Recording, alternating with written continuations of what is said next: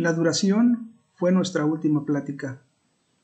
Y recuerdo, te dije, debes ver a Cadillac Records, escuchar a Chuck Berry y saber cómo el blues se convirtió en rock. Escuchamos por un poema otra vez a Ezra Furman, que tú desconocías, pero que te latió. Te sentaste ahí para decirme, tío, usted debe escuchar este hip hop y esta banda. No he podido conseguir los discos, pero tocan bien chingón. Entendí a mi llegada tu siempre abrazo sincero, esa vez por alguna razón más fuerte que nuestra propia amistad.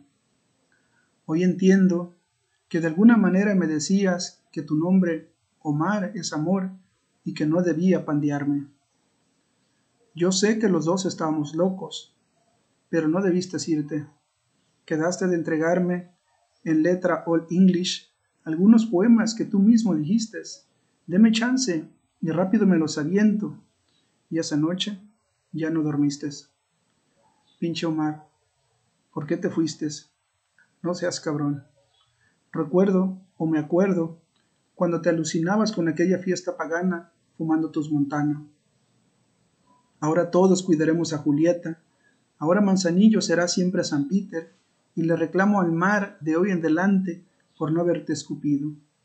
Ahora aquí estamos todos, tu familia y la banda y tus compas. Ahora tengo que escribir esto porque cabrón, te fuiste a otro cotorreo, a otra parte y duele de a madres, peor que cuando me inyectaron el ojo. Ahora serán tuyos los domingos por la mañana, porque ese día la duración fue nuestra última plática. La duración es lo que hacemos con amor y el tiempo que pasamos con quienes queremos y con quienes nos quieren bien. La duración es estar aquí contigo siempre como ese domingo.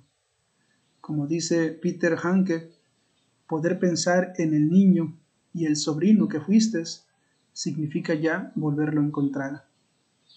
Y porque como decimos en el barrio, la muerte es al final síntoma de haber vivido. Pinche Montana, cerraste tus ojos y también los míos.